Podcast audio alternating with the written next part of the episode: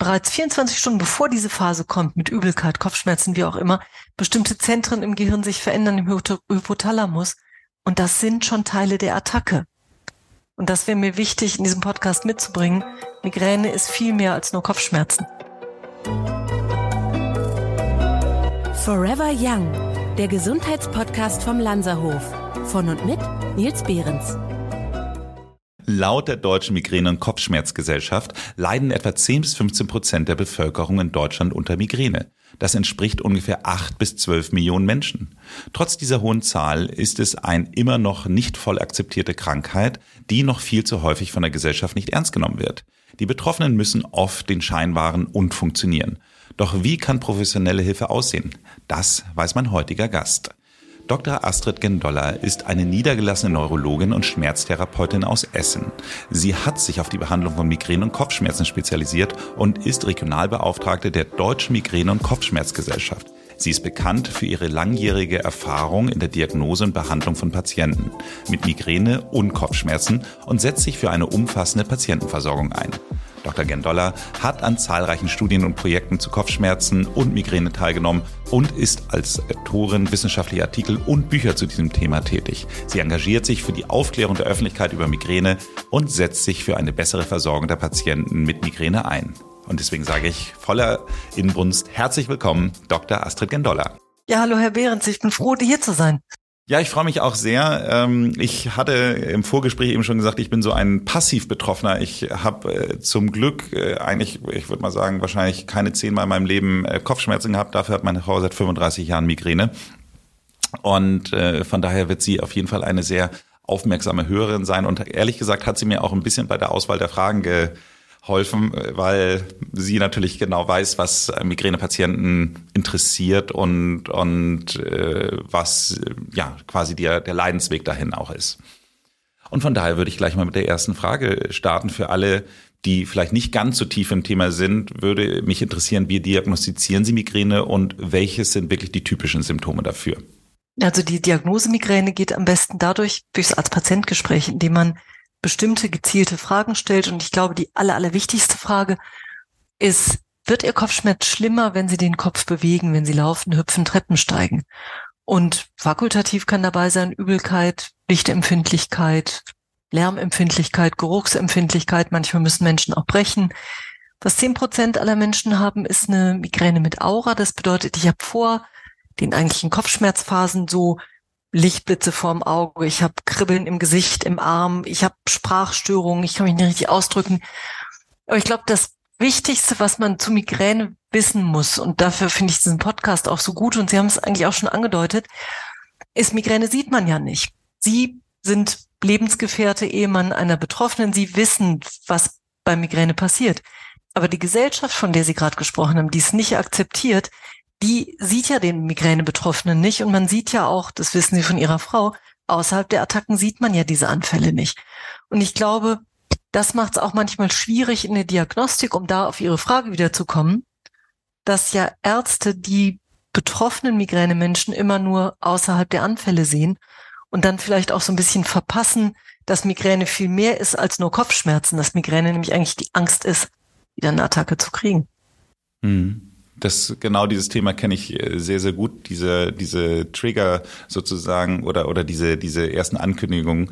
Dazu würde ich aber gerne noch mal einen Augenblick später kommen weil ähm, wir haben jetzt ja schon mal gesagt so wie unterscheidet sich so Grund oder was ist grundsätzlich Migräne? Sie hatten jetzt auch schon ein bisschen gesagt die Abgrenzung zu Kopfschmerzen. Nichtsdestotrotz es gibt ja auch sogenannten Spannungskopfschmerz oder Clusterkopfschmerzen. Auch die sind ja keine Migräne Nee, das ähm, Hauptunterscheidungsmerkmal ist, was tut ein Patient, wenn er Kopfschmerzen hat?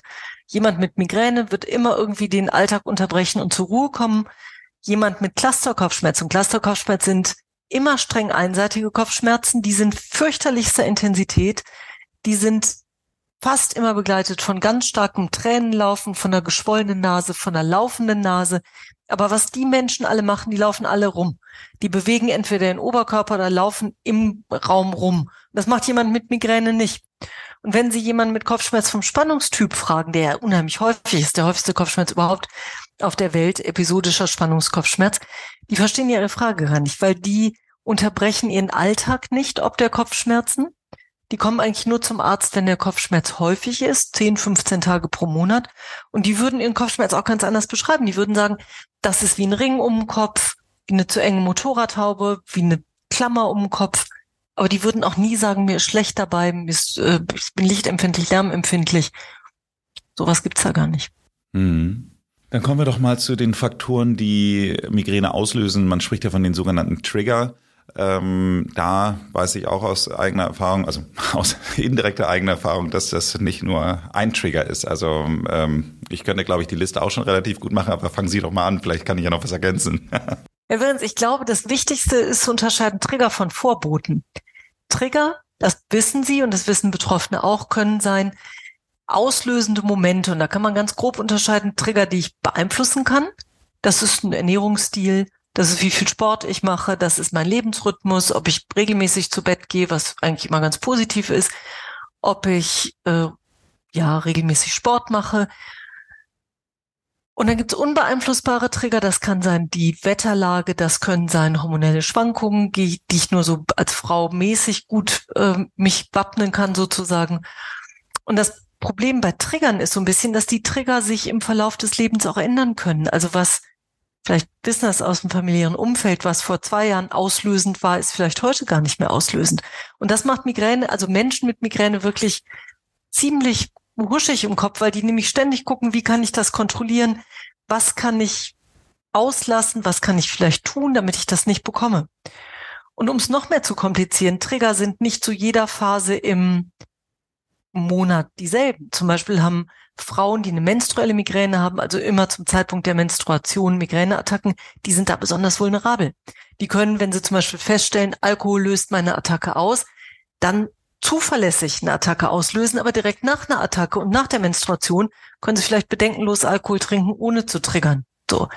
Und darum geht's bei der Beratung, dass man Trigger gut bespricht und eben auch Menschen sagt, beobachten Sie mal genau, ob das, was Sie glauben, Ihr Trigger ist, eigentlich immer Ihr Trigger ist und ich finde es immer total wichtig zu sagen, eigentlich ist ein, so ein hedonistisches Leben viel besser, immer bis zum Ende auszureizen, was geht und zu gucken, ob ich es machen kann.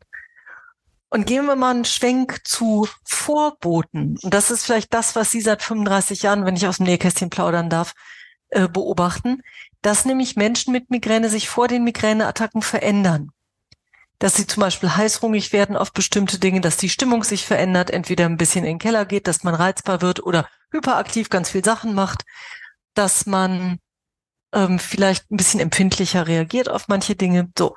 Und wenn man solche Phasen bei sich kennt, dann kann man sich ja ziemlich gut darauf einstellen, dass der Kopfschmerz, der dann kommt nach dieser Vorbotenphase wahrscheinlich eine Migräne ist und sich spezifisch behandeln. Und die meisten Menschen können das gar nicht selber zuordnen zu sich, sondern die brauchen Partner, Freunde, Verbündete, Arbeitskollegen, die sagen, du, bevor das losgeht, da wirst du immer so. Und wir wissen aus Untersuchungen aus ähm, UKE, aus Eppendorf von Arne May, dass bereits 24 Stunden bevor diese Phase kommt, mit Übelkeit, Kopfschmerzen, wie auch immer, bestimmte Zentren im Gehirn sich verändern im Hypothalamus. Und das sind schon Teile der Attacke. Und das wäre mir wichtig, in diesem Podcast mitzubringen. Migräne ist viel mehr als nur Kopfschmerzen. Absolut. Ich würde ähm, zum einen sagen, bei den, den Faktoren kann ich hundertprozentig verstehen, nachvollziehen. Also Sie sagten eben halt auch das Thema Auslöser, Alkohol zum Beispiel. Da gibt es dann auch Situationen, wo Sie dann, also meine Frau trinkt wenig Alkohol, genau aus diesen Gründen, aber manchmal eben halt äh, probiert sie dann das eine oder andere doch nochmal wieder und dann sagt sie, Mensch, das konnte ich trinken, das hat gar nichts ausgelöst und irgendwann äh, macht sie es dann nochmal und dann löst was aus. Also genau ja, klar, das Thema. Und das macht Leute ja total unruhig und huschig im Kopf, wenn es so ist, weil sie es eben nicht kontrollieren können. Ja, ja, absolut. Wetterfühligkeit ist äh, auf jeden Fall ein großes Thema. Aber das, was äh, bei ihr auch ein ganz großes Thema ist, immer ein, ein, sie nennt es immer ausgerenkten Nacken, also dass dann eben halt ein Wirbel äh, in Anführungsstrichen blockiert ist. Äh, der, das fehlte, glaube ich, auf ihrer Liste. Äh, sie sie ja, schauen jetzt schon so. Ach, aber dann haben wir ja einen Prototyp. Nein, was das mit dem Nacken ist, das ist, wenn der Wirbel ausgerenkt wäre, ne? Dann hätte man ganz, ganz andere Probleme. Dann hätte man Kribbeln in bestimmten Teilen, je nachdem, wo der Wirbel ausgerenkt ist, in bestimmten Teilen am Oberarm. Was da passiert ist, dass, wir haben ja noch gar nicht über wie entsteht Migräne eigentlich im Gehirn geredet, aber schon mal so vorgreifend ist, dass Fasern der Struktur, nämlich des Nervus trigeminus, die zuständig sind, dass Migräne-Kopfschmerz sich entwickelt, die gehen zwischen Kopf und ersten Wirbel, ersten und zweiten Wirbel mit den Nerven, die da sowieso herziehen, raus. Und bei Migräne ist es häufig so, dass sich da schon Veränderungen merkbar sind, die man ja, ich sag's mal etwas umgangssprachlich, natürlich platt schneller merkt, weil da ist ja kein dicker Kopf dazwischen, da ist nur kein Knochen, da ist nur ein bisschen Muskulatur und ein bisschen Haut. Und häufig können ja Betroffene auch dadurch, dass sie da manipulieren an der Stelle, ihren Migräneschmerz auch ein bisschen beeinflussen. So. Das ist aber nicht, also das ist zum Teil ein Vorbote oder eine Begleiterkrankung, Begleiterscheinung, aber das ist nie die Ursache, die, der geht nie ein Wirbel raus. So. Das finde ich ganz wichtig. Okay, das ist aber sehr interessant. Das heißt also im Grunde genommen dieses Gefühl, man ist jetzt ausgerenkt, ist eigentlich eher ein einer der Vorboten, wenn ich es jetzt richtig verstanden ja. habe, der Migräne und hat eigentlich nichts wirklich mit einer einem Ursache. Ja, ein, nee, ist keine eine, Ursache. Und das wird dann noch Ursache. komplizierter, wenn Menschen so ein bisschen älter sind als ihre Frau, die nämlich Bandscheibenvorfälle haben auf bestimmten Höhen, wo dann vielleicht auch gesagt wird, Mensch, deshalb haben sie Migräne. Den Bandscheibenvorfall habe ich ja immer. Ich habe ja nicht immer Migräne. Also mhm. das ist nur die, die, die symptomatische Endstrecke da hinten am Nacken. Oder das kann man natürlich therapeutisch auch nutzen, selber oder durch Physiotherapie kommen wir bestimmt gleich noch drauf. Aber das, die Ursache liegt woanders. Mhm. Und generell dieses Thema, ich sage jetzt mal, Stress triggert ja, äh, kann aus meiner Sicht ja auch ein Trigger sein äh, oder gehört auch nicht dazu. Ich weiß es nicht. Sie sind natürlich auch ein Betroffener sozusagen, weil, ich sag's mal ein bisschen flapsig, ähm, neulich kommt ein Partner mit in die Sprechstunde und sagt, ich weiß, wenn meine Frau Migräne kriegt, dann kriegen wir immer Krach. Ich bin eigentlich immer gleich, aber da mache ich nicht immer alles richtig und dann gibt's immer so Unruhen bei uns zu Hause. Und das ist schon Teil der Attacke, diese Reizbarkeit, diese Empfindlichkeit. Ich glaube, dass Menschen mit Migräne extrem stressresistent sind. Und da gibt's sogar, also das glaube ich nicht nur persönlich, da gibt's auch ganz gute äh, Daten, dass man Patienten in Experimenten Stress aussetzt. Und Patienten sind im Intervall, wo sie keine Migräne haben, super leistungsfähig und können unglaublich gut so Sachen zusammenbauen und unter Zeitdruck Rechenkolonnen machen, was auch immer. Und das sieht man ja auch im, im Alltag, das werden Sie bestimmt bestätigen. Mm, bei Ihnen ist immer für alles gesorgt. Es wird umfassend im Haushalt alles äh, gut gemacht, so. Also man kann multidimensional denken als Migränepatient, aber vor der Attacke geht das richtig den Bach runter und in Experimenten kann ich nicht mehr so gut performen, rechnen, was auch immer. Und äh, empfinde Sachen auch als viel, viel stressiger. Und das finde ich auch wichtig als Hauptbotschaft mitzugeben. Menschen mit Migräne sind nicht, nicht stressresistent, sondern im Gegenteil sind schnell und stressresistent. Aber vor den Attacken bricht das System schon so ein bisschen zusammen. Mhm. Ja, würde ich Und wenn Stressreduktion super helfen würde, machen wir richtig plakativ, ja, dann würde doch in Corona für eine große Gruppe von Menschen im Lockdown äh, das wirklich ausgestorben sein mit den Migräneattacken. Ja? Leute, die unter Stress arbeiten müssen, die meinetwegen im Stellwerk hier in Duisburg für alle Bahnhöfe in NRW zuständig sind, wie die Züge rein und rausgehen und plötzlich stehen die Züge still. Die haben gar keinen Stress mehr. Die sitzen nur zu Hause und bewässern ihren Balkon. Die haben ja trotzdem noch Migräne. Mhm. Okay, das heißt also, dieses ganze Thema so Nacken ausgerenkt, Nackenverspannung, Stress, würden Sie sagen, ist jetzt kein klassischer Trigger-Auslöser. Nee, ich, ich fände das ganz, ganz wichtig zu sagen, es gibt gar keinen klassischen, sondern alles ist intra, also jeder Mensch mit Migräne ist anders, jede Attacke läuft anders, man muss das wirklich intraindividuell auf den Menschen bezogen sehen. Mhm. Und bei Wetter finde ich es immer total schwierig, weil vom Wetter kann ich ja nicht wegrennen, außer ich wandere aus in stabile mhm äh, Situ Situationen. Ähm, wenn man aber feststellt, dass immer, wenn ich in der Höhe irgendwo bin, ich Migräne kriege, dann sind alpine Urlaube Mist für die Familie. Muss man was anderes machen. Da muss man schon äh, vielleicht einen Schritt zurückgehen. Oder in Bayern gibt's ja auch diesen Föhn. Das ist ein Trigger für manche Patienten, aber die wenigsten können ja Bayern und wollen ja das dann auch nicht verlassen. Sagen mal so. Mhm. Reizklima an der Nordsee ist für manche Leute ein Trigger, aber den kann ich wenig beeinflussen. Okay, sehr interessant. Also Ich finde vor allem das Spannende ist, dass dieses äh, Thema, äh, man hat das Gefühl, man ist ausgerenkt, eigentlich eher quasi dann tatsächlich scheinbar ein, ein schon ein Vorbote ist. Ähm, das heißt also, dass es dann gegebenenfalls durch was anderes ausgelöst wurde. Das heißt aber, wenn ich jetzt nochmal zurückspringe, klassische Auslöser können eben halt tatsächlich, Sie sagten, hormonell sein. Äh, dann das ganze Thema Ernährung. Also es gibt gewisse Dinge wie, wie Alkohol, aber auch andere Ernährungsformen, die, die Trigger Klar, aus, äh, so sein können. Histamine. Äh, platt gesagt, chinesisches Essen, wie auch immer, aber wirklich intraindividuell auch im Verlauf des Lebens unterschiedlich. Und mir ist immer wichtig, in der Beratung Menschen zu sagen, eigentlich sind sie ein kluger Mensch, sind sie ja mal, ist man ja auch. Und wenn irgendwas zuverlässig das auslösen würde, dann hätten sie ja schon aufgehört, das zu essen. Beziehungsweise, wenn man es mal ins große Bild setzt, wenn ein bestimmter Ernährungsstil wirklich so super wirksam wäre, bei Migräne für alle Menschen, das hätte sich herumgesprochen, spätestens seit dem Internet, dann würden ja alle Menschen das tun. Und da, gerade beim Thema Ernährung, ist auch immer gut, finde ich, zu gucken. Und da gibt's jetzt auch eine ganz gute neue äh, Messweise sozusagen oder neue DIGA sozusagen, digitale Gesundheitsapplikation, wo man seinen Blutzucker messen kann und dann gucken kann, wie verstoffwechselt man und das korreliert wird mit dem Migränetagebuch.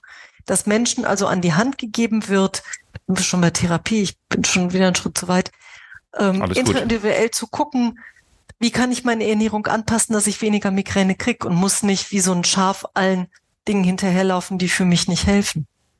Okay, und dafür gibt es jetzt schon eine Applikation, die da Blutzucker gibt's auf äh, sozusagen zu Lasten der gesetzlichen Krankenkassen, privaten Kassen verordnungsfähig ist. Und dieses, das ist toll. Das will ein bisschen viel von Menschen. Also man muss natürlich immer aufschreiben am Anfang in der Beobachtungsphase, was man ist.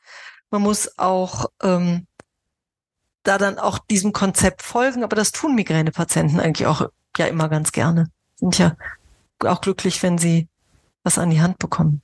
Ich würde jetzt mal weiter äh, schon zu der Behandlung kommen oder haben Sie noch, wollten Sie noch, Sie hatten kurz irgendwie noch sowas gesagt, lassen Sie uns doch auch mal drüber reden, äh, was Migräne eigentlich äh, quasi genau ist, beziehungsweise auslöst. Ich glaube, das wäre auch, das wäre auch wichtig, dass man noch mal kurze, also Highlights gibt, wo kommt Migräne eigentlich her und äh, das meinte ich. wie entsteht das eigentlich so, weil das hilft Patienten auch in der Beratung und das ist eigentlich auch ziemlich äh, eine bahnbrechende Entwicklung gewesen, so Anfang der 90er Jahre. Da hat man nämlich Menschen aus der Vene, die Blut aus dem Gehirn holt, das ist die Vena jugularis, Blut abgenommen in der Migräneattacke und hat geguckt, wie sieht das Blut aus und hat gefunden, dass es da bestimmte Schmerzbotenstoffe gibt, die ausgeschüttet werden in der Attacke und außerhalb der Attacke nicht. Gar nicht nachweisbar waren bei denselben Versuchspersonen. Und dann sind zwei Kollegen, ein Kollege Lars Edvinson aus Schweden, ein Kollege aus äh, Großbritannien, Peter Gotsky, die sind in experimentelle Untersuchungen eingestiegen, haben untersucht, was passiert, eigentlich im Versuchstier und haben dann gesagt, okay, dieser Schmerzbotenstoff CGRP, der wird ausgeschüttet aus Enden des Nervus trigeminus. Das ist dieser Hirnnerv, der verursachend ist für Migräne-Kopfschmerz. Und dann haben die überlegt, wie kannst du das machen und haben das Kerngebiet des Nerven Trigeminus, der liegt so beim Übergang Gehirn-Rückenmark, gereizt und geguckt, was passiert. Und was passiert, ein Tiermodell ist, Blutgefäße auf der Haut vom Gehirn engen und weiten sich. Das geschieht über bestimmte Rezeptoren. Ans Feintun sind das 5-HT1B1D-Rezeptoren. Gibt sieben Stück von, aber das ist so eine Struktur auf dem Gehirn. Das Blutgefäß engt und weitet sich und Schmerzbotenstoffe werden ins Gewebe ausgeschüttet und das unterhält den Schmerz. Und auf dieser Grundlage hat man dann Medikamente entwickelt, die akut den Anfall unterbrechen und das war wirklich Anfang der 90er Jahre irre, weil Leute, die sonst nur ganz unspezifisch behandelt waren, plötzlich was hatten, was innerhalb von ein, zwei Stunden so wirkt, dass man wieder machen konnte, was man wollte. Das war schon eine coole Sind das Zeit. Die? Genau. Das war wirklich eine bahnbrechende Zeit. Sie kennen sich richtig gut aus und sie haben sie wahrscheinlich auch ein bisschen ja. zu Hause und müssen die manchmal holen. Triptane sind Akuttherapeutika, richtig äh, eine bahnbrechende Entwicklung für Migränepatienten, die aufgesattelt haben auf die alten Ergotamine oder auf freiverkäufliche Schmerzmittel, die spezifisch diese beiden Mechanismen, die ich gerade genannt habe, adressieren. Es gibt sieben verschiedene, weil es sieben verschiedene Untergruppen dieser Rezeptoren gibt. Und das Tolle an Triptanen ist, die gibt es in verschiedene Darreichungsformen als Tabletten, das ist das häufigste. Als Nasenspray, das ist natürlich super, wenn einem schlecht ist, weil man dann die Tablette vielleicht schon rauswirkt oder die gar nicht so in den Körper kommt, dass sie im Dünndarm aufgenommen wird, dann sprühe ich es mir in die Nase. Oder richtig schnell wirksam und gut sind Spritzen, die man sich selber unter die Haut spritzt. Das sind kleine Pens, die man selber benutzen kann, Oberschenkel oder Bauch spritzt und die innerhalb von 20 Minuten eigentlich Attacken unterbrechen, wenn sie funktionieren. ganz neu, kann man auch schon mal sagen, gibt's jetzt seit paar Wochen in Deutschland ein Medikament, was gar nicht mehr auf dieses, diese unterschiedlichen Rezeptoren wirkt, sondern nur noch auf einen einzelnen Rezeptor. Und der bietet sich an, wenn, oder dieser Wirkstoff bietet sich an, wenn Triptane nicht gegeben werden dürfen, weil die dürfen in bestimmten Gruppen nicht gegeben werden, nämlich wenn jemand Herz-Kreislauf krank ist, weil man da diese Rezeptoren braucht. Und dafür ist dieser neue Wirkstoff gut, der nur noch diesen 1F-Rezeptor blockt. Und es sind noch ein paar Sachen so kurz vor der Zulassung, also quasi vor der Haustür von Migränepatienten, sondern da ist noch. Das ist meine letzte Frage, die, die da komme okay. ich gleich drauf. Noch nicht spoilern. Nee, nee, das würde ich auch nicht spoilern. da würde ich nur sagen, das ist jetzt, es ist immer blöd, Migräne zu haben, aber jetzt ist eigentlich eine ganz gute Zeit, weil sich jetzt ganz viel tut. Wo sie jahrelang gab so ein ich bisschen ja so einen Stillstand. Ich habe das ja miterlebt. Ja. Also diese, die, die, die Krankheit hat sich signifikant durch die Einführung der Triptane verändert. Ähm, ja. Ich würde sagen, bei uns lag das eher so Ende der 90er, Anfang, äh, Anfang der Nullerjahre, ja. die, die, dass sie bei uns ankam. Äh, Immigran war, glaube ich, das, das erste, was äh, damals bei uns immer benutzt wurde. Und äh, da äh, auch in allen Darreichungsformen. Tatsächlich habe ich mal einen äh, von diesen Spritzen, als ich meiner Frau dann eine Spritze in dem Anfall ja. geben sollte, verspritzt, äh, weil diese Pens sind schon ein bisschen tückisch. Und wenn man ja. nur ein, wenn man nur eine Spritze hat und dann die, die, die Spritze sozusagen in die Luft schießt und nicht unter die Haut, dann ja. macht das nochmal extrem gute Laune, kann ich an dieser Stelle Aber man macht es ja klar, vor allen Dingen auf, bei dem Menschen, der es eigentlich kriegen wollte. Und das Problem bei diesen Spritzen ist auch, dass manche Leute, und deshalb ist ja gut, dass es irgendjemand wie sie gibt, manche Betroffenen können es nicht oder gruseln sich so ein bisschen oder wenn man es noch steigert, ekeln sich so ein bisschen, das selber zu machen. Deshalb ist es gut, wenn jemand anders das machen kann. Aber was ich total wichtig finde, ist, dass Menschen mit Migräne in die Lage versetzt werden, sich selber zu behandeln und nicht im Krankenhaus auf schlagen, sagen wir umgangssprachlich, weil da äh, muss man lange warten, da ist es unheimlich laut, da ist es hell, da piept's überall. Da wird man vielleicht, wenn es richtig schlecht läuft, bisschen nicht als super Notfall angesehen, sondern muss ein bisschen länger warten. Das ist echt schrecklich für Patienten. Magnesium ist eines der wichtigsten Mineralien für alle körperlichen und psychischen Lebensfunktionen des Menschen. Experten gehen davon aus, dass der Bedarf nicht nur durch die Ernährung erfüllt werden kann. Zudem beeinflussen Zucker, Milchprodukte und diverse Medikamente die Aufnahme. Hier kommen unsere ultrakolidalen Produkte ins Spiel. Durch die Resorption über die Haut kann das Magnesiumchlorid-Spray helfen, Mängel ohne die häufig durch orale Einnahme verursachten Magen-Darm-Probleme auszugleichen. Probieren Sie es aus. Mit dem Code Forever Ultra in einem Wort geschrieben bekommen Sie 15% auf die Produkte. Zu finden unter shop.lanzerhof.com. Sie hatten schon mal ein Risiko der Triptane gesagt, eben halt bei Menschen mit Herz-Kreislauf-Erkrankungen. Würden Sie sagen, es, also ich meine, der Beipackzettel von diesen Medikamenten ist ja immer sehr lang, aber würden Sie jetzt schon nochmal sowas sagen, was so äh, was Sie sofort sagen würden, äh, äh, diese Gruppe sollte auf jeden Fall aufpassen oder das ja, ist auf also jeden Fall eine Nebenwirkung? Ja, also Herz-Kreislauf ist natürlich alles, was Herzinfarkt ist, äh, schlecht eingestellter hoher Blutdruck, Zustand nach Schlaganfall, sind Kontraindikationen. Ähm, was man übersetzt mal wieder für einen Menschen, der es nimmt, ist, wenn ich einen Triptan nehme, kennen Sie vielleicht auch von zu Hause, habe ich manchmal so ein bisschen enge Gefühl auf der Brust, habe ich manchmal so Kribbeln in den Händen und Füßen. Das sind aber Nebenwirkungen, die nie schlimm sind. So. Und man kriegt auch von Triptan, das wäre mir auch wichtig mitzugeben, keine Herz-Kreislauf-Erkrankungen. Aber wenn man die hat, sind sie kontraindiziert. Man wird Triptane auch nicht so gerne geben in die Aura rein. Wir haben so ganz grob ja schon mal gesagt, es gibt Aura, diese Sehstörungen, Kribbeln in Händen und Füßen, äh, Sprachstörungen, Sprechstörungen, Schwindel, alles das. Da würde man auch sagen, Triptane dazu nehmen, wäre auch nicht eine gute Idee, weil die werden manchmal nicht gut aufgenommen, sondern die sollte man erst dann nehmen, wenn der Kopfschmerz da ist.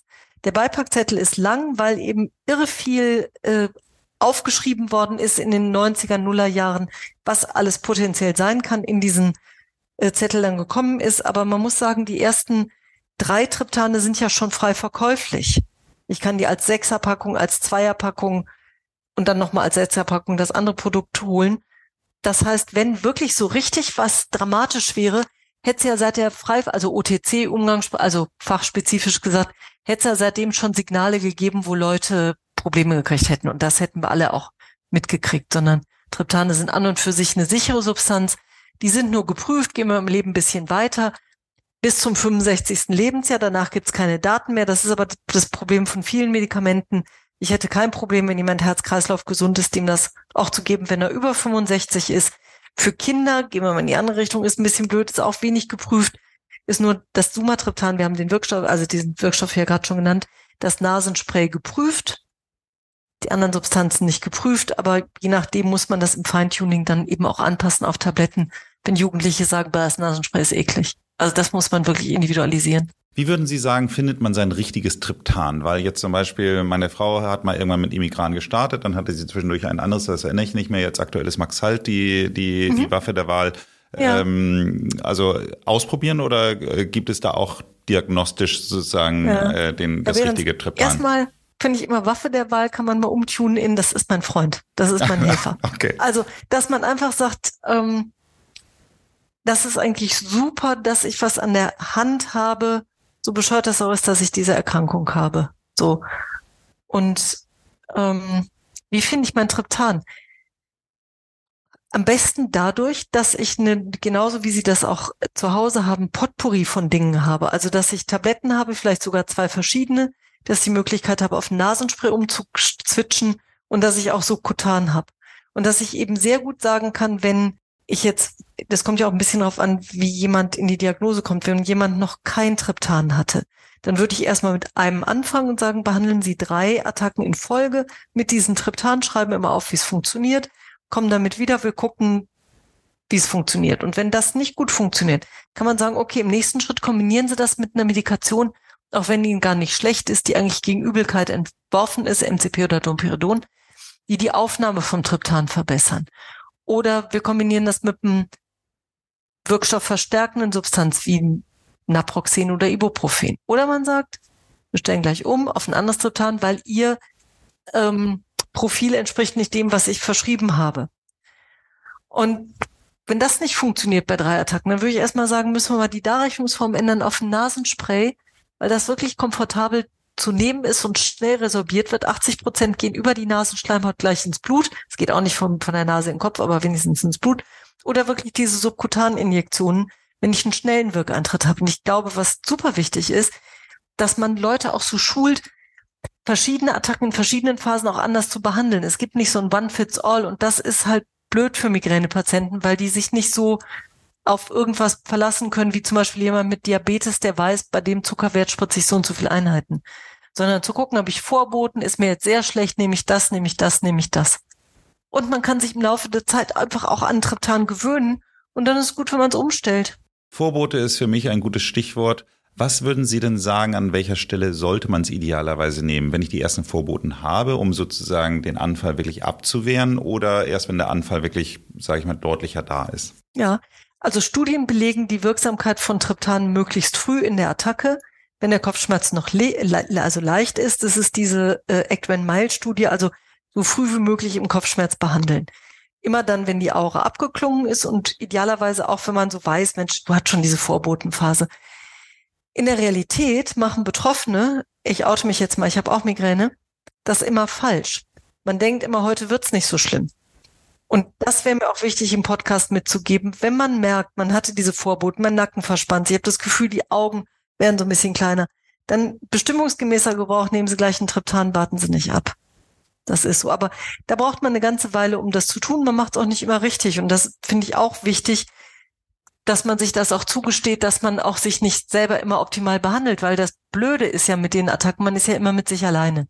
Man kann eigentlich selten jemanden fragen, was mache ich jetzt richtig? Absolut richtig. Wobei ich glaube, und das wäre jetzt auch der Übergang zu meiner nächsten Frage, teilweise ist es ja so, also Sie sagten es am Anfang bei der Definition von Migräne, äh, dass diese Menschen äh, bei Spannungskopfschmerz oder Cluster noch funktionieren. Das ist ja meistens nach der Einnahme der Triptane auch so, dass die, ähm, also zumindest kann ich es von meiner Frau sagen, dass sie dann äh, weitestgehend wieder funktionieren kann und dadurch natürlich auch teilweise sich nicht die Zeit der Regeneration nimmt, die vielleicht dann eigentlich da gebraucht werden müsste, weil letztendlich hat sie ihn ja nur abgewendet. Das ja. führt wiederum dazu, dass er, dass der Anfall wiederkommt womit man dann eben halt zu dem Punkt kommt, dass dann eben man theoretisch jeden Tag ein Triptan nimmt, womit ich dann zu meiner Frage komme, ab wann beginnt denn eine Überdosierung? Mhm.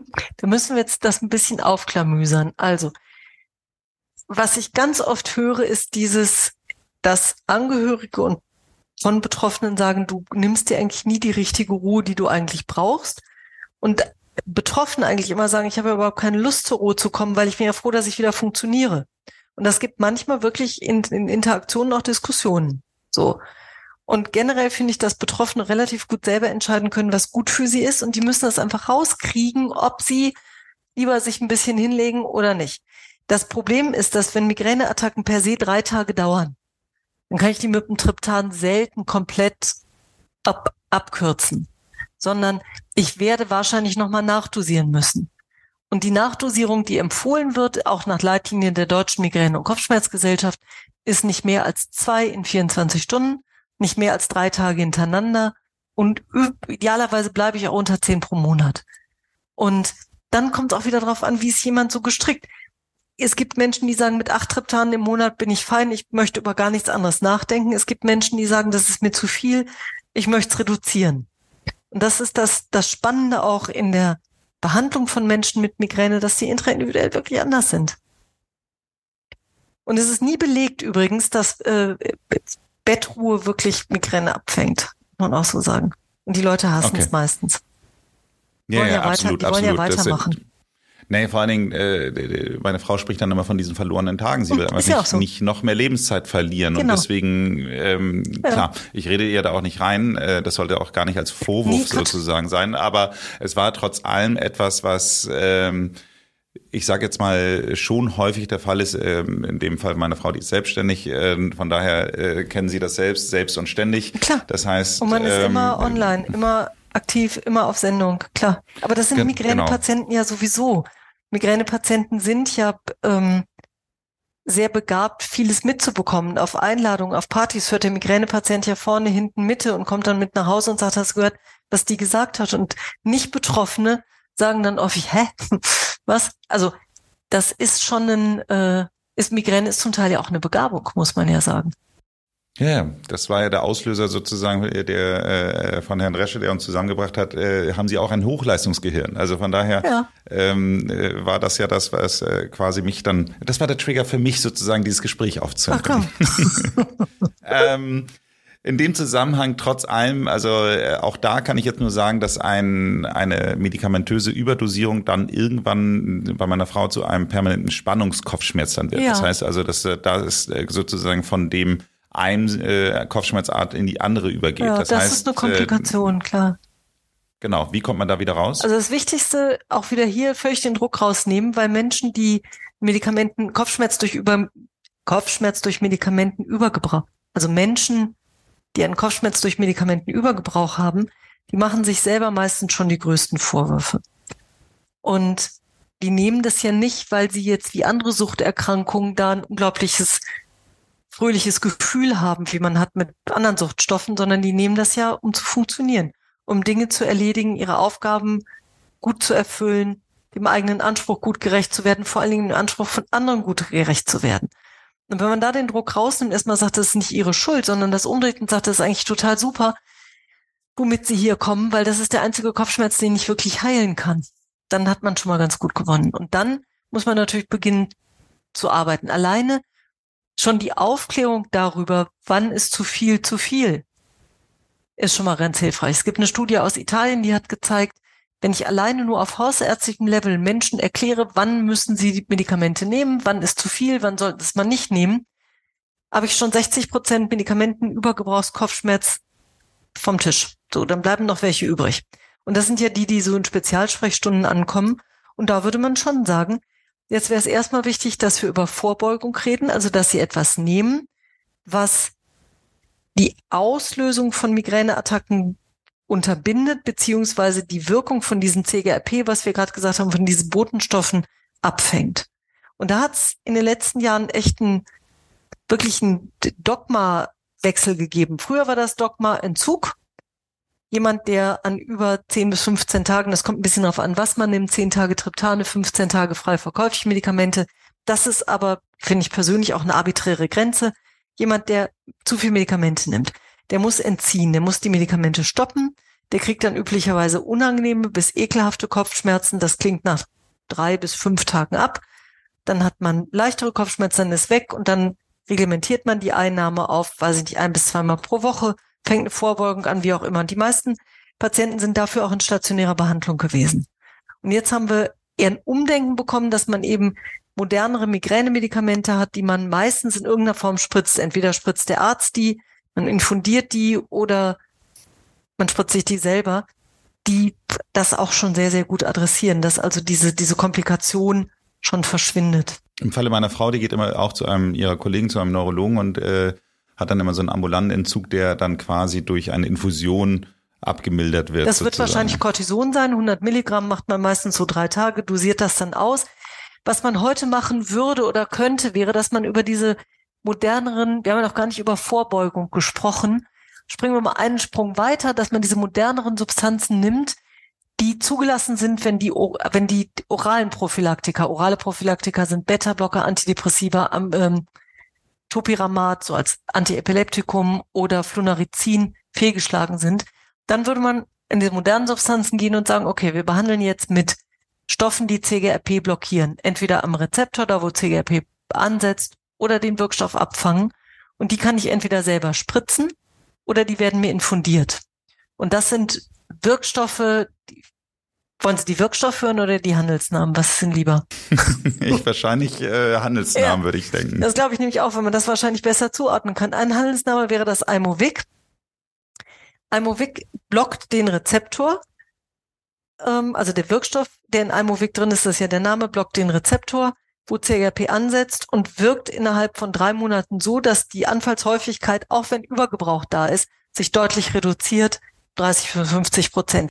Das gleiche habe ich für den äh, für das Medikament Emgality und das habe ich auch für das Medikament Ijovi. Das sind alles Stoffe, die man sich selber als Betroffener spritzen kann.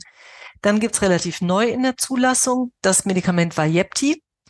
Das infundiert der Arzt im Abstand von allen drei Monaten. Die anderen Sachen werden alle vier Wochen selber gespritzt. Und das äh, ist besonders spezifisch untersucht worden für Wirksamkeit beim Medikamentenübergebrauch. Und da hat es in den USA, wo es schon länger im Markt ist, wirklich einen guten Ruf bei Ärzten und bei Patienten, weil man nämlich Patienten diesen ambulanten Entzug, diesen Arbeitszeitausfall, alles das so ein bisschen erspart. Und wo es auch ganz gute Daten für gibt, ist für äh, Botox. Botox ist ja wahrscheinlich vielen Zuhörern auch bekannt so als äh, Medikament, was ich nehmen kann, wenn, weiß ich nicht, meine Stirn etwas glatter gemacht werden sollte. In der Neurologie habe ich das, wenn ich einen schiefen Hals habe, kann ich es geben, wirkt das tonisierend. Das seit 2011 zugelassen zur Behandlung chronischer Migräne wirkt auch, wenn zu viel Medikamente gebraucht werden. Da spritzt der Arzt 31 Injektionsstellen im Abstand von zwölf Wochen. Das muss ich aber dreimal machen, um den Wirkeintritt wirklich gut zu beurteilen. Das heißt, wir sehen bei Ihrer Frau noch äh, total viel Spielraum in der Vorbeugung.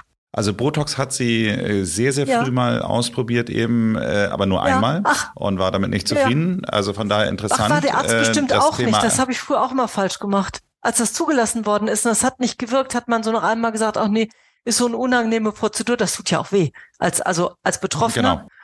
Genau. Äh, den Arzt kostet es auch ein bisschen Zeit. Ähm, hat man oft den. Und sie sagt immer, das ist wie so ein Brett, wie so ein Brett auf der Schulter so gewesen. Ja, so, das aber das ist, Brett geht ja, ähm, also ja.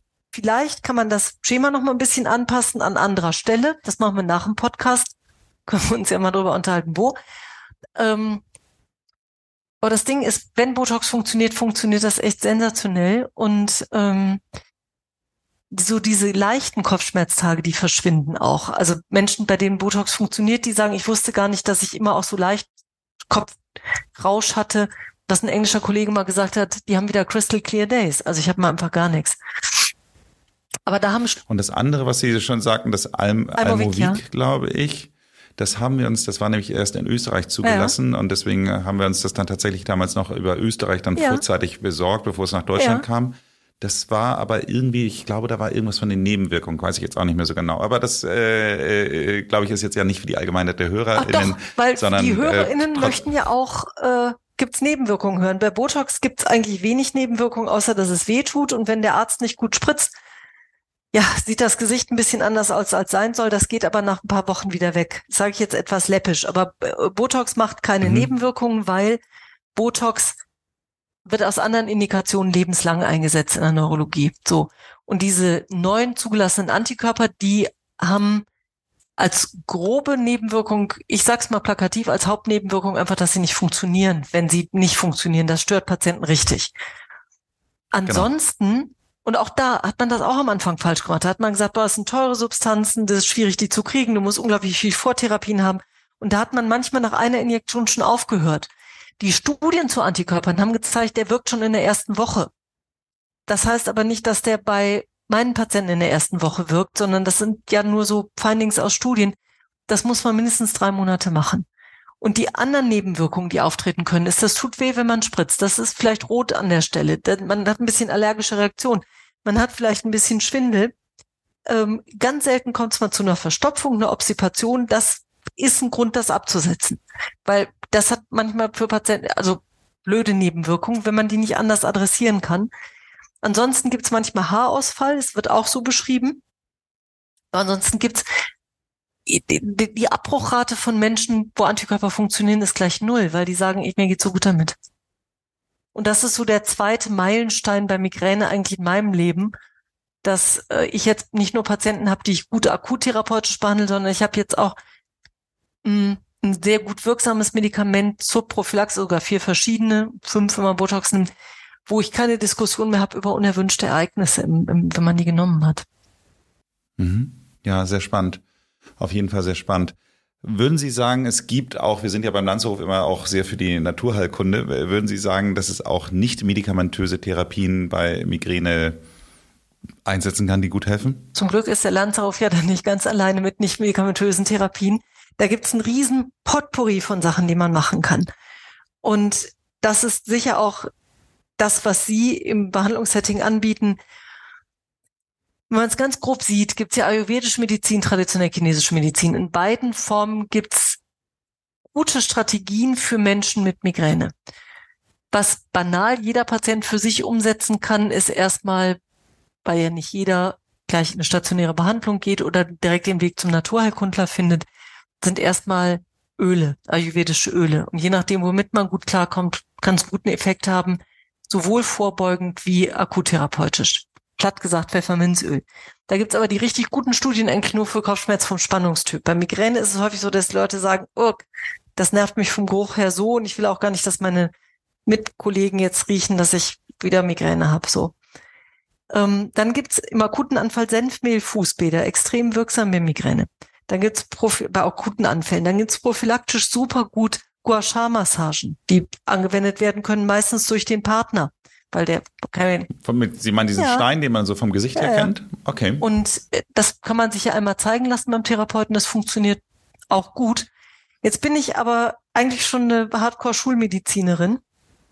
Das heißt, ich würde von meiner Perspektive eher sagen, das sind für mich Erweiterungen der Therapiespektren, die ich total wichtig finde, wie auch Neuraltherapie, wie auch Akupunktur, wo ich aber weiß, dass in den randomisiert doppelblind placebo-kontrollierten Studien das alles gescheitert ist und deshalb nicht zulasten der gesetzlichen Krankenkassen in den Markt kommt, was meist eine Selbstzahlerleistung ist.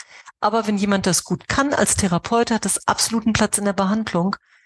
Ähm, und ich finde ja wirklich, man braucht Freunde und Verbündete. Und häufig braucht man auch naturheilkundlich gut ausgebildete Kollegen. Da habe ich es in Essen total super, weil wir hier auch eine Klinik ganz in der Nähe haben, äh, wo ich gerade auch eine Weiterbildungsassistentin aus der Klinik jetzt hier in der Praxis habe und von der lerne, und die ihre Weiterbildung Schmerzmedizin hier machen kann. Also man muss das schon so ein bisschen vernetzen. Ja, Akupunktur hat nie geholfen, Neuraltherapie schon. Also von daher auch da ähm, äh, haben wir das schon ausprobiert. Also von daher, wir sage ich schon. Ja, das, das ist, toll. Sind nee, das finde ich aber auch super. Das zeigt ja nur, was A, was für ein Team sie sind, aber das zeigt auch so ein bisschen, das brauchen ja Menschen mit Migräne. Weil ähm, ich sag's mal andersrum, als und auch wieder jetzt ein bisschen überspitzt, aber dieses Ehepaar gibt es. Es kommt ein Ehepaar, wo sie den Antikörper kriegt. Er kommt mit. Und das ist immer ein schlechtes Zeichen, wenn man große Geschenke kriegt als Arzt oder Ehepartner mitkommen, weil danach kommt immer irgendwas Komisches. Und Ehepartner ist manchmal so, es ist was schiefgegangen. Dann sitzt das Ehepaar bei mir im Zimmer und sie sagt, es wirkt fantastisch. Ich habe kaum, ich habe so Anfälle von Migräne, aber die kommt gar nicht mehr durch. Es geht super. Und dann guckt er mich an und sagt, aber sie will jetzt immer mit. Und dann habe ich die beiden so angeschaut und gedacht, was kommt jetzt denn? Und das ist ja eine kritische Situation. Und die beiden waren damit total überfordert, weil die hatten die letzten 25 Jahre, nämlich die waren nicht so ein Team, sondern er hat immer Dinge geregelt und sie ist schon am Ende nicht mehr mit in Urlaub gefahren, weil sie ihrer Familie nicht zur Last fallen wollte. Und da mussten wir dann wirklich Strategien entwickeln, wie kriegt man sein Leben gut hin, äh, weil man jetzt weniger beeinträchtigt ist und da mussten die sich auch erstmal so eingrooven und ich musste sie total davon abhalten, drei Ehrenämter zu machen. Ich hatte das Gefühl, eins reicht erstmal, weil das sehen sie auch zu Hause, wenn es vorbei ist, wollen Leute gleich wieder out and about und ihre ganzen Sachen wieder regeln. Und da braucht man, also Migräne kann man eigentlich nur auch mit den Partnern gut behandeln. Und da sind sie doch ein lebend super Beispiel. Ja, ich kenne das. Also ich kenne vor allem Aufräumattacken, äh, wo ich dann äh, so nach dem Motto, so das mache ich jetzt, weil ich gerade gut funktioniere. Das äh, mhm. und dann muss ich immer, dann dann, dann wäre ich auch manchmal mitgerissen, mhm. aber nur manchmal. Ja, aber das, das hat doch auch Vorteile. Ja, ja, toll. Also auf jeden Fall und äh, nochmal, ich äh, würde den Erfinder von von Triptan sowieso heilig ja, sprechen, weil ich kenne ihn halt auch, auch noch die Zeit davor. Also ja, von ja, daher. Die müssten Nobelpreis kriegen, finde ich die beiden. Und ähm, was mir wichtig wäre, es gibt keine Migräne-Persönlichkeit.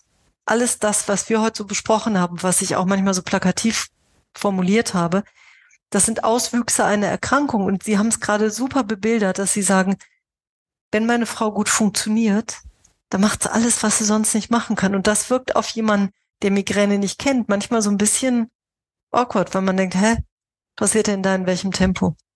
Aber das ist, die Aus das ist der Auswuchs. Würden Sie sagen, es gibt einen Zusammenhang zwischen Schlafstörung und Migräne?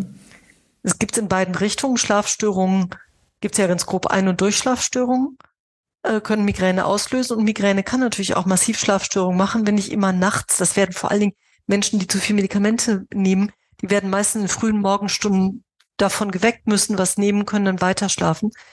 Ähm, da muss man beides adressieren und beides behandeln. Und zum Beispiel gibt es einen ganz guten Wirkstoff, das Amitriptylin wieder rein schulmedizinisch, was sowohl Schlafstörungen gut behandelt, wie auch Migräne vorbeugend ist, würde ich mit einer kleinen Dosis anfangen, 10 Milligramm, langsam hochdosieren bis 50, so über vier, fünf Wochen und das dann drei Monate lassen. Das ist exzellent dafür.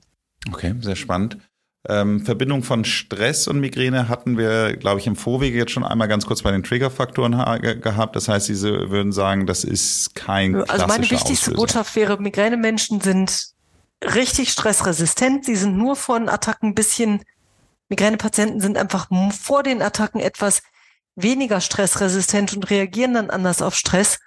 Und ich würde wirklich davor warnen, Menschen mit Migräne äh, generell Stress auszureden. Und bei Stress muss man ja auch unterscheiden. Der Stress, den ich kenne, der ist ja easy anzugehen. Das kann ich ja dann ändern letztendlich. Also ich kann wenn mein Chef stressig ist, das ändern. Ich habe das in der Hand. Und wenn ich das nicht ändere, dann bin ich ja dies, dies nicht geändert hat. Ich kann jederzeit meine Berufswelt anpassen und ändern. Der Stress, der mir nicht klar ist, der kann krankheitsunterhaltend sein. Nämlich dann, wenn man in so, ich bin ja auch Psychotherapeutin, sehe das ganz häufig, wenn man in Situationen ist, die wir so Double-Bind-Situationen nennen. Es ist, man ist im Team und jemand sagt, du bist total super, ohne dich läuft das hier alles gar nicht weiter und kannst mir das nochmal abnehmen, kannst mir das nochmal abnehmen.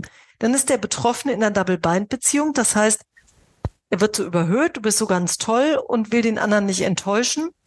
Und dann kann er sich nicht richtig wehren und dann merkt er aber plötzlich, die anderen kriegen viel früher frei, die können früher nach Hause gehen. Da wird Krankheit, Abwesenheit viel besser toleriert als bei mir. Und dann kommen die durcheinander und dann äh, ist denen das gar nicht klar, dass das eine stressige Situation ist. Da muss man raus. Sie hatten ganz am Anfang, als wir auch bei den Triggerfaktoren waren, auch das Thema Bewegung, Ausdauer angesprochen. Sie sagten wahrscheinlich dann in dem Zusammenhang, dass der Ausdauer nicht regelmäßig dann ausgeführt wird, vermute ich mal, ähm, weil ähm, Sie hatten einfach nur den Punkt gesagt, Regelmäßigkeit von, von, von Bewegung oder Ausdauer so sinngemäß. Das heißt also, Ausdauer würden Sie sagen, erstmal ja. positiv in Sachen Prävention. Ja. Es gibt sehr, sehr gute Daten, die zeigen, wenn ich dreimal die Woche eine halbe Stunde Ausdauersport betreibe, reduziere ich meine Attackenfrequenz. Das ist wirklich belegt und gut. Und das wird auch im klinischen Alltag häufig reflektiert, also zurückgespiegelt. Man muss nur gucken, wo trifft man denn den Betroffenen? Und wenn ich jemanden habe, der ganz, ganz hoch chronifiziert ist, der schon bei drei Attacken, bei, bei drei, wenn ich jemanden habe, der schon bei drei Kollegen, renommierten Kollegen in Deutschland war, der vielleicht sogar schon im Ausland behandelt worden ist, und der sitzt bei mir und ich sage, machen Sie Ausdauersport. Bei dem kommt das vielleicht ein bisschen aversiv rüber oder der fühlt sich sogar völlig hilflos, weil er hat ja alles schon gemacht, das hat bei ihm nicht geholfen. Also auch hier würde ich sehr, sehr gerne werben für ein intraindividuelles Vorgehen in der Beratung über wem hilft was. Das ist ganz, ganz wichtig. Was würden Sie sagen zum Thema Entspannungsübungen? finde ich eine super, super Zugang zu nicht medikamentösen Therapiestrategien. Wenn ich es plakativ sage, wenn Entspannung bei Migräne sehr gut helfen würde, würde ich ja heute was ganz anderes behandeln, weil alle Leute würden ja Entspannungstraining machen und sie würden ein ungestörtes Leben zu Hause führen, weil ihre Frau wäre ein Prototyp, die immer Entspannungstraining machen würde. Also es hilft wieder nicht bei jedem. Grob kann man bei Entspannungstraining unterscheiden zwischen autogenem Training und progressiver Muskelrelaxation nach Jakobson. Alles das, also Jakobson kann man sich ganz gut selber beibringen. Für autogenes Training finde ich einen Kurs gut oder dass man das im Rahmen von einer stationären Behandlung auch erlernt. Das hilft mir im Alltag sowieso, weil ich nämlich mit kurzen Übungen mich wieder aus den Situationen rausbeamen kann und ähm, ja, meine, mein eigenes Arousal erstmal spüre, also meine eigene Erregungsstörung so spüre und dann reduzieren kann. Das ist klasse. Das erfordert aber ein bisschen Disziplin auch von, von Betroffenen. Wenn man es in a nutshell sagt, finde ich bei Entspannungstraining eigentlich auch ganz gut, dass man sagt, schauen Sie mal, wenn Sie vor irgendetwas Angst haben, meinetwegen Sie haben Angst, ganz krass gesagt, Sie verlieren Ihren Beruf. Oder ganz krass gesagt, sie werden verlassen oder sowas, dann können sie durch den Gedanken daran nicht beeinflussen, wie die objektive Realität wird. Also ihre subjektive Realität, ihr Denken und Grübeln hat überhaupt keinen Einfluss aufs Outcome. Also hören Sie auf, darüber nachzudenken, aber tun Sie alles dafür, was in Ihrer Macht liegt. Also das ist Beratung von Patienten auf aller einfachstem Niveau, die, die wieder die Selbstwirksamkeit zu geben. Und das kann man natürlich mit so Sachen, die so groß sind, nicht äh, sofort üben. Aber beim Kleinen kann man das total gut üben, dass man Gedankenstopptechnik macht. Das ist eben die einfachste Übung verhaltenstherapeutisch. Gar nicht mehr daran denken, den Gedanken nehmen, in den Schrank schließen, abschließen. Das kann man gut selber sich beibringen mit kleinen, nicht so aversiven Dingen wie Berufsverlust, Partnerverlust, was auch immer. Mhm. Ich glaube auch, das Thema Verhaltenstherapie ähm, ist auch ein Schlüssel. Super weil, wichtig. Ähm, ich, ich sage mal ein klassisches Beispiel aus unserer Welt, wenn ich dann auf einmal irgendwo beim Autofahren einen Blitzer sehe, dann und ich zu schnell sein sollte, was natürlich fast nie passiert, mhm. dann gehe ich immer überraschend in die Bremsen so und äh, das mhm. Äh, ist dann für den Beifahrer noch überraschender als für mich, weil ich bin ja derjenige, der gebremst hat. Und äh, dann kommt direkt äh, bei meiner Frau dann irgendwie so der Punkt, Gott, jetzt bin ich wieder ausgerenkt. So ähm, und äh, ich habe manchmal das Gefühl, dadurch, dass sie dann so angespannt ist, weil sie sich so sehr darauf konzentriert, ja, dass ähm, sie jetzt gegebenenfalls ausgerenkt sein könnte, dass durch diese Anspannung alleine ja. auch äh, so ein bisschen self-fulfilling prophecy entsteht. Absolut, das gibt's und Autofahren ist immer schwierig für Menschen mit Migräne, weil die nämlich, die können ja meistens auch nicht so auf Karussells fahren oder in Achterbahnen sein, weil die einfach auch eine Tendenz zu Motion Sickness haben. Und beim Autofahren ist es ja so, ich kann ja als Beifahrer nicht kontrollieren, wie der andere fährt, ist auch schon mal blöd. Und das nächste ist auch äh, die Geschwindigkeit, die Sie haben, empfindet der Mensch mit Migräne vielleicht anders und kurz vor der Attacke auch anders. Und dann kann es ja gut sein, ich bin schon kurz vor der Attacke und dann kommt so ein externer Stimulus, es wird gebremst, den ich aber nehme als verursachende Situation. Wirklich hätte ich die Attacke auch gekriegt, wenn ich nicht im Auto gewesen wäre. So, mein Tipp wäre in solchen Situationen, wenn man aussteigt, immer sich in den Arm zu nehmen und zu sagen, puh, schon wieder gut gegangen? Nein, Quatsch. Aber was sie machen können, ist, dass sie es ankündigen. Den Blitzer kann ich ja nicht das ankündigen. Ist, nö, aber das Bremsen. Oh, das ist aber, da das ja, sind aber Millisekunden. ja, aber sie können. Aber wenn man sowas ankündigt, dass wenn ich weiß, es kommt, dann bin ich ja darauf vorbereitet. Jetzt, zack. Ich komme jetzt zum, zum Schluss langsam. So, äh, leiden Betroffene ein Leben lang unter Migräne oder kann sie auch verschwinden? Hm, also man muss da weglaufen, wo einem einer sagt, ich heil sie. So. Es gibt Spontanverläufe, die richtig positiv sind. Und wo man es in epidemiologischen Studien belegt hat, ist für Kinder, weil nämlich Kinder vor der Pubertät, Mädchen und Jungen gleich häufig betroffen sind. Nach der Pubertät hört es beim Teil von betroffenen Jungen auf und kommt dann aber manchmal so, das weiß man auch aus Studien, so jenseits des 50. Lebensjahres nochmal wieder. Aber man hat eine ruhige Phase. Was ganz positive Phasen immer sind, sind Schwangerschaften, weil ansteigende Östrogenspiegel verhindert Migräneattacken. Das ist häufig gut. Meistens aber so, dass mit der Geburt oder zumindest Ende der Stillzeit dann die Attackenfrequenz wieder kommt. Und das ist für Betroffene immer total frustrierend, weil die haben ja einmal festgestellt, wie super es sein kann ohne.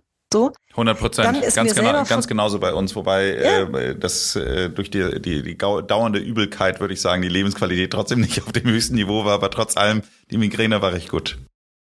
Ja, yeah, das gibt's, aber die dauernde Übelkeit kann einem ja auch echt den, den Tag vermiesen. Mein Hausarzt hat damals sehr, sehr lange her gesagt, komm du mal in die Wechseljahre, dann wird das alles besser. Und da war ich 14. Und dann habe ich nur, das war für mich so komisch, weil ich A, mit dem Bord nichts anfangen konnte.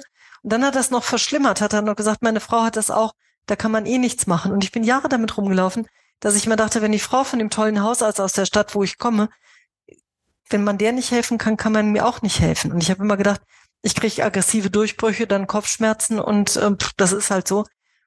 Damals wurde es noch nicht so richtig diagnostiziert, muss ich vorsichtig sagen.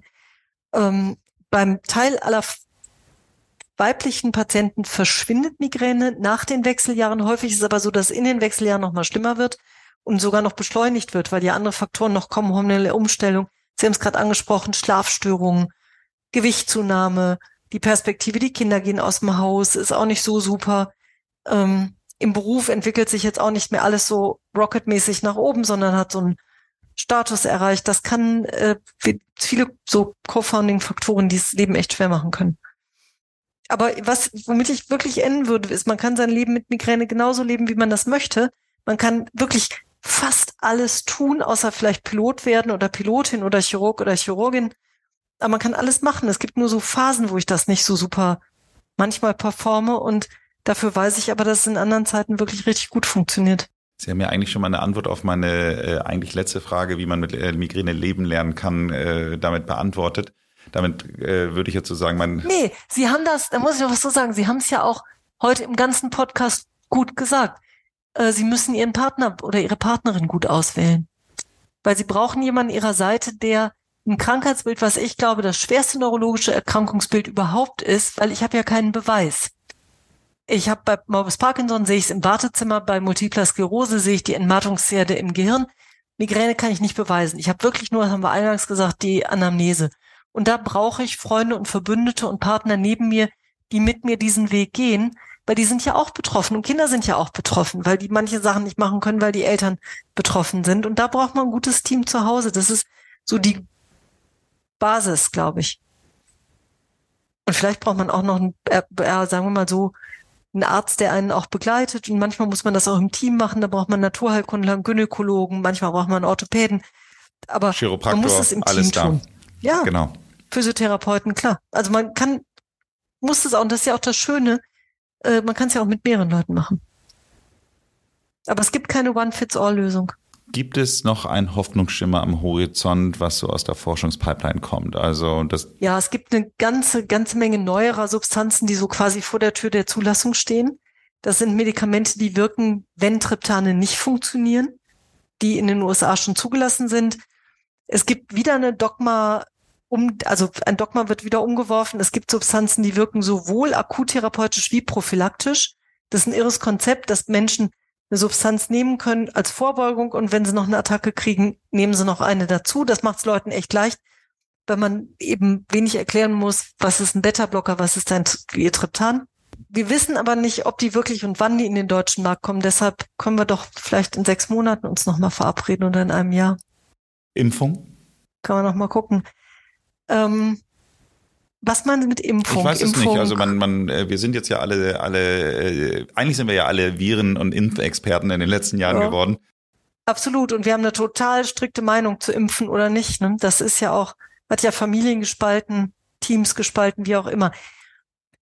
Man kann nicht gegen Migräne immunisieren.